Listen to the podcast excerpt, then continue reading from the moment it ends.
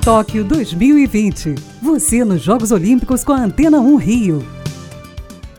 João Vitor Marcari será o primeiro atleta brasileiro a chegar à Vila Olímpica. O cavaleiro passou por um período de treinos na Alemanha e embarca para o Japão amanhã. Para quem não sabe, o João Vitor é filho da eterna rainha do basquete brasileiro, Hortência. A seleção brasileira feminina de futebol embarca hoje para Tóquio. As meninas passaram as últimas semanas treinando em Oregon, nos Estados Unidos. O Brasil terá mais um atleta na disputa das Olimpíadas. O tenista Marcelo Demoliner foi confirmado hoje nos Jogos. Ele fará dupla com Thiago Monteiro na briga pela inédita medalha na modalidade. Faltam oito dias para as Olimpíadas. É o Boletim Tóquio 2020 na Antena 1 Rio.